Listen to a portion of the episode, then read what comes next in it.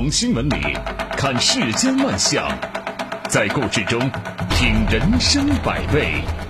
正涵读报，欢迎您收听正涵读报。在我们节目播出的过程当中，欢迎您通过微信与我们保持互动，就我们的节目内容发表您的观点。微信公众号您可以搜索 zhdb 八零零加关注。好，我们来说今天的头条。八月二十四号的下午，网友小易肖某发文称，两年多前呢，自己曾遭湖南卫视主持人钱枫强奸。然而，在警方传唤他做完笔录之后，事情忽然没有了下文。随后，湖南卫视回应，关注到这次事件，正在紧急核实了解，并暂停了钱枫的一切工作。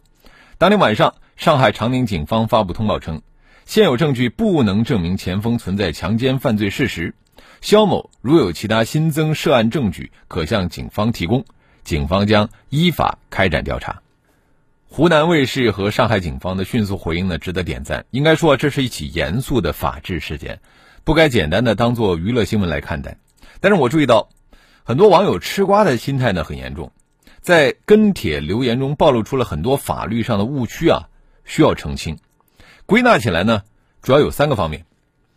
有人说，案发当天是两年前的情人节，情人节的两性游戏也算强奸吗？这种声音认为呢，似乎情人节这天就是男生不构成强奸的最大理由。应该说呢，这个特殊日子可以作为判断两个人性行为性质的一个时空条件，但是否构成强奸，这得看男方是否违背女方意志这个关键因素。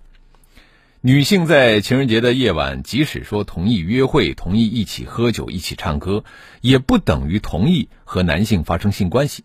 那如果说男性趁女性醉酒后意识不清醒，将其拖拽到房间发生性关系，这就属于以其他方法强奸妇女。有一些男生对强奸存在法律上的认知错误，其可能认为，虽然说在性行为发生的时候同意，但只要女生事后反悔了，就构成强奸。这种认知错误啊，并不影响司法机关的认定，警方不会简单的根据男生承认强奸就予以刑事立案。当时，上海警方作出不予立案决定的原因是，经初查，确实没有收集到可认定强奸的证据。小易称，他有全部的音频、视频、文字证据，会对自己的每一句话负责。但是从警方的通报来看呢，当时不仅成立了专案组，初查工作做得很细。验伤检查、现场勘查、对生物检材进行司法鉴定，以及对涉事双方、参与聚餐人员、网约车司机、小区的保安等进行取证，调取案发地周边场所的视频资料等，做了大量的工作，还商请检察机关提前介入。可见呢，不予立案决定的结论下得很谨慎。当然呢，警方在通报中也表示，肖某也就是小易，如果说有其他的新增涉案证据，可以向警方提供。警方呢将依法开展调查，我觉得这就是很好的警民良性互动，也不排除小易这次真的有新的证据或者说证据线索。那只要达到认为有犯罪事实需要追究刑事责任的立案条件，那么就可以予以刑事立案。我们期待真相向前走一步，期待本次事件能够在法律的框架内得到公正的处理。作为吃瓜群众，期待事件的进展。不以人肉搜索侵犯个人隐私和信息的方式帮倒忙，这就是法治社会应有的理性。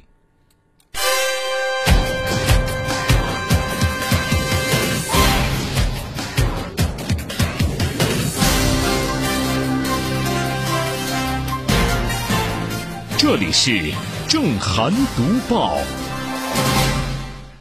今年的瓜是特别多，一个接着一个，是吧？所以说，对于娱乐圈可以说是有很好的教育意义。继续说的教育和更多人有关系。八月二十五号，也就是昨天，北京市召开双减工作新闻发布会。北京市委教育工委副书记、北京市教委新闻发言人李毅介绍，新学期北京市将大面积、大比例的推进干部教师的交流。凡是距离退休时间超过五年的，并且在同一所学校连续工作六年及以上的教师，原则上均应该进行交流轮岗。这个教师轮岗交流制呢，在国内外是已经比较成熟的了。此举能够促进教育资源的均等化、公共服务的公平化，所以说呢，受到了舆论的普遍好评。上个月，中央双减文件提出，促进义务教育优质均衡发展之后，多地以更大力度推动教师轮岗交流，比方说常州、盐城、深圳等地都出台文件，提出建立义务教育学校教师交流制度。这说明啊，建立教师流动制度已然成为了教育改革破困的一个共同选择。那么，这次教师轮岗交流制的北京模式呢，有不少亮点。比如说，北京将会大面积、大比例的推动教师、校长轮岗交流，这意味着更多的优质教育管理人员和师资将会流动起来。不仅呢，更多的学校会因此受益，更多的学生也会成为受益者。当学生在学校里边就能够享受到优秀的师资。可以在一定程度上缓解学生在校外参与培训的焦虑情绪，有利于双减政策落实到位。此外呢，随着师资力量平均分布，以往啊那些名校的虹吸效应就会减弱，那个学区房的择校热也会明显降温。北京将校长、教师参与交流轮岗和工作绩效作为职级晋升，还有教师专业技术职务评聘。和晋升、区级及以上骨干教师评选、评优评先等方面的工作条件，而且呢，参加交流轮岗的校长、教师在绩效工资分配中予以适当的倾斜。另外，校长、教师交流轮岗工作纳入到市区教育工作督导评价范围。那么，作为交流轮岗的教师，也应该自觉的在流入学校沉下去，就不要有一个过客的心态。而是要积极的融入到流入校，要在教育一线发挥带头示范作用。有关方面也应该多倾听学生、家长和交流轮岗人员的心声，不断的去完善相关促进措施，让交流轮岗的人员在轮岗周期内享受一段有意义的工作旅程。这里是正涵读报，多校划片。大学契约制、教师轮岗啊，这么一套下来，名校还是名校吗？那些期待学区房涨价的人，心里在滴血啊！啊，这些人看到我接下来说的这个消息，会不会心动呢？去阿富汗工作，年薪二百二十万。嗯，这个消息肯定是假的啊！据报道呢，近日一则有关中交司公局以二百二十万年薪招聘阿富汗战后重建项目阿富汗南北走廊环线公路项目生产经理的信息在网上流传。八月二十四号，中交四公局发布特别声明，这则招聘内容为虚假诈骗信息，请社会各界人士切勿上当受骗，并且已经报警，将严厉追究造谣者的责任。想不到啊，有一天。招聘广告也难逃造谣者的魔爪。看这则虚假招聘广告，短短四行字儿，抓眼球抓的是妥妥的。国企招聘，工作地点阿富汗，年薪二百二十万，确实把那个富贵险中求的氛围营造的很到位。我不知道是该佩服编造谣言的人创意十足呢，还是该夸他紧跟时事，蹭热点蹭的准。这个当下阿富汗局势动荡，各种信息不甚明朗的时候，编造谣言的人到底是何居心呢？拉上国企背书，还摆出一副高薪聘请工程师重建阿富汗的样子，我们只能说呀，造谣传谣者人居心叵测，真是为阿富汗重建操碎了心呐。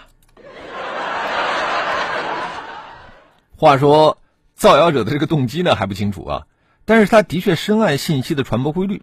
啊，不明真相的围观网友还煞有介事的热烈讨论。哎呀，他到底去不去阿富汗呢？目前，中交四公局已经报警，相信警方很快就能够找到那个招聘的正主。待事实的真相浮出水面啊，造谣者必将为他的不法行为付出应有的代价。原本以为既往的那些造谣传谣的案例，早已经让人们对这个造谣后果有所认知。啊，想必自然对造谣行为心存畏惧。然而，你看，事实并非如此啊！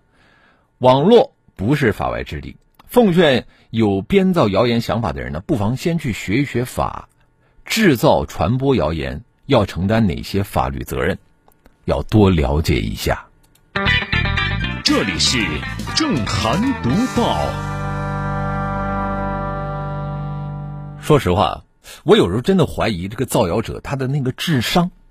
要说呢，情商也应该时刻在线。就是在外边和人发生了小矛盾，一定要控制好情绪，能法律解决的千万不要动手。近日，上海地铁十六号线的车厢内，两名女子因为琐事发生争执、互殴的视频，让众人是摇头叹气，纷纷对这种丑恶之行予以谴责。显然呢，这件事情呢是与非、对与错，这个道理已经不用我们多讲了。那么，警方呢没有让叹息者停留在叹息上。上海轨道交通公安对车厢内互殴的两名女子依法处以行政拘留。对警方果断采取的这个行政拘留措施，广大网友和市民几乎是一边倒的给予了支持。这无疑体现了这座城市的文明。长期以来呢。各个城市一直坚持对文明做人进行宣传，就是这种宣传效果，并非一日之功所能够达到的。有个别人对此不以为然啊，甚至有抵触，以至于呢，他们竟然在城市的公共场合无法无天啊，任意所为，想打人的时候就出手，想说脏话的时候就张口。但是这种目无法纪的行为人，在奉行法治的城市里是一定要受到严厉处罚的。因此呢。我们不能对这样的那样的扰乱公共秩序的行为啊听之任之，或者说仅仅每次都是口头教育了事儿，实际上他也达不到了事儿的效果。对于违法行为，我们必须运用法律武器予以处理，才能够达到保障和推进城市文明的效果。人依城而居，城因人而兴。虽然说这个事儿不算是什么大案件，但是它和城市的软实力建设是息息相关的。人人都是软实力，人人展示软实力，这就是广大网友纷纷支持盐城在车厢内互殴女子的答案根本所在。这里是正涵读报，互殴的进去了，广大网友纷纷支持。我接着说的这位啊，网友的支持率偏低。浙江理工大学的硕士生郝志伟曾经在国际顶尖学术期刊《Nature》上以第一作者的身份发表学术论文，结果呢，他毕业之后选择回到家乡安徽省宿州市当了一名普通的公务员。有网友觉得可惜呀，觉得这么好的苗子没有继续搞科研。不过说实话呀，放到今天人才流动的大背景下，这一点都不奇怪。别说发了 Nature 的硕士生，即便是成果一大把的博士，甚至是教授，到头来选择从事其他行业的也不少。那我们也相信，郝志伟的学术训练对他在公务员岗位上的工作也会有用处啊！科学素养、实证精神，哪个领域不需要？阳光打在你的脸上，温暖留在我们心里。新闻会过时，声音转瞬即逝。甚至信任也会偶尔消弭，只有真实真诚，才把我们的心灵联系到一起。评论不空谈，执着不偏激，理性不麻木，脆弱不沉沦。日子在交织着泪水和欢笑中匆匆流逝，日子也在交织着担忧和希望中匆匆走来。正涵读报，好，欢迎回来，这里是 FM 一零四无锡经济广播正在直播的正涵读报。在广之前，我们说到了这个浙江理工大学的硕士生郝志伟啊，曾经在国际顶尖的学术期刊 Nature 上发表过这个论文，但是后来呢，他毕业之后回到他的家乡去当了一个公务员啊，有不少网友觉得太遗憾了，可惜。其实我觉得我们不妨尊重郝志伟的人生选择。还是那句老话，是金子在哪儿都会发光。不过呢，网上也有一种声音很有意思，就是说庆幸他没有选择千难万险的学术。其实这个说法也是有道理的，因为现在的这个学术道路啊并不好走。